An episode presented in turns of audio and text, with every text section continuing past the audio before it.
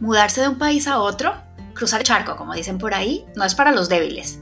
Pero si estás dispuesto a un poco de aventura y shock cultural, a un poco de risas combinadas con topes de cabeza, la recompensa de hacer Aliá es enorme. Hola, soy Iván. Y yo soy Yael. Estas son nuestras aventuras de Aliá. Les contaremos nuestras experiencias, con la idea de que les sirvan para tener una Aliá más fácil. O por lo menos que sepan que en medio de las dificultades no están solos. Y así, después de varios meses de planeación, de estrés, de empacadas, de despedidas, de expectativa, llegó la hora de irnos. Cuando empezamos a averiguar los procesos de Alia, nos enteramos que habían varias maneras de viajar a Israel.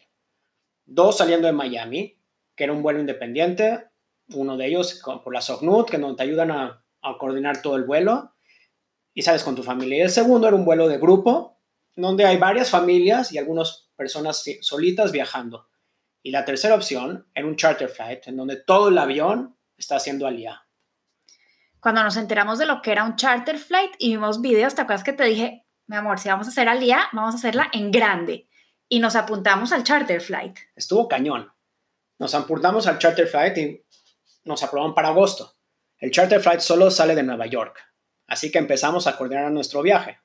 Suena simple, pero habíamos decidido hacer el alía con nuestro perro Archie un labrador de 45 kilos. Y resulta que vuelos nacionales no tienen acomodamiento para la, la parte de carga, ya que no tienen aire acondicionado. Así que con Archie podía volar, no podía volar de Miami a Nueva York y nos tocó mandarlo por carga por una compañía especializada. Sí, lo mandamos por Europa. Pero bueno, sabes que yo creo que esa historia se merece su propio episodio. Tienes toda la razón. Bueno, con siete maletas, sin Archie, pero con una bebé de nueve meses y Nathan, que solo tenía cinco años, llegamos a Nueva York. Mi prima nos recibió en el aeropuerto y pasamos la primera noche en su casa. Si no hubiera sido por ella, esa escala hubiera sido bastante complicada, y aunque no fueron más de 24 horas, nos hizo sentir súper bien y aparte fue, nos hizo toda la diferencia. Al día siguiente, temprano, ya estábamos en el aeropuerto, listos para la aventura. Sí, nos esperaban 12 horas de vuelo y nunca nos hubiéramos imaginado la locura que iban a ser esas horas el avión venía lleno. Éramos 326 Olim, de los cuales 125 eran Hayalim Bodedim, que venían a voluntarizarse en el ejército. Habían bebés, familias, gente mayor, y todos estábamos en las mismas, todos con esos sentimientos encontrados de emoción y nervios. Y me acuerdo que la gente no paraba de cantar y bailar. ¿Te acuerdas que casi no nos dejan aterrizar porque la gente no se sentaba? Sí, cuando nos bajamos del avión había todo un comité de bienvenida muchísima gente con pancartas de bienvenida, música israelí, todos bailando. Hasta tu tío Michelle vino a recibirnos.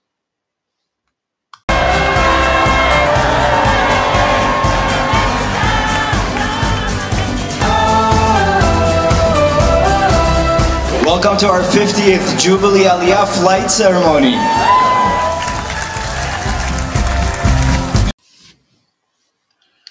Entramos a la terminal vieja del aeropuerto a una ceremonia de bienvenida y aunque estábamos muertos del cansancio, entre la adrenalina y la emoción de haber llegado ni nos importó. Nos dieron la bienvenida a ministros, fundadores de Nefesh Benefesh, había un poco de gente, ¿te acuerdas? For the 125 individuals who are about to go to the army, you are unequivocally heroic.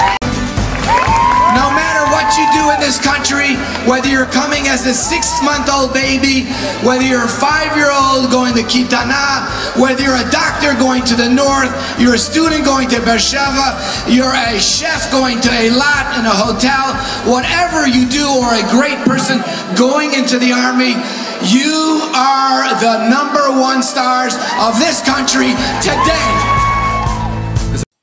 Wow, qué recuerdos. Todavía se me pone la piel chinita. De ahí nos entraban nuestra deuda OLE, seguros de salud, el primer dinero del beneficio del, de, en efectivo, que sabiendo que no tenemos banco, se me hizo espectacular. Sí, y de ahí nos estaba esperando un bus para traernos a Modín. Y me acuerdo que en la puerta del edificio nos estaba esperando Ethel con las llaves del apartamento y la nevera llena de comida para que no nos tuviéramos que preocupar de ir al supermercado el primer día. Para mí eso fue lo más especial del mundo. En verdad, en ese momento me di cuenta que habíamos tomado la decisión correcta de hacer Alía y habíamos definitivamente llegado a casa.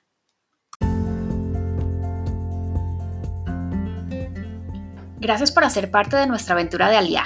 Esperamos nos acompañen en nuestro próximo episodio. Para no perderse nuestros adelantos, tips y experiencias, asegúrense de seguir nuestro podcast. Si quieren sugerir temas o tienen preguntas acerca del proceso de Alía, déjanos un mensaje.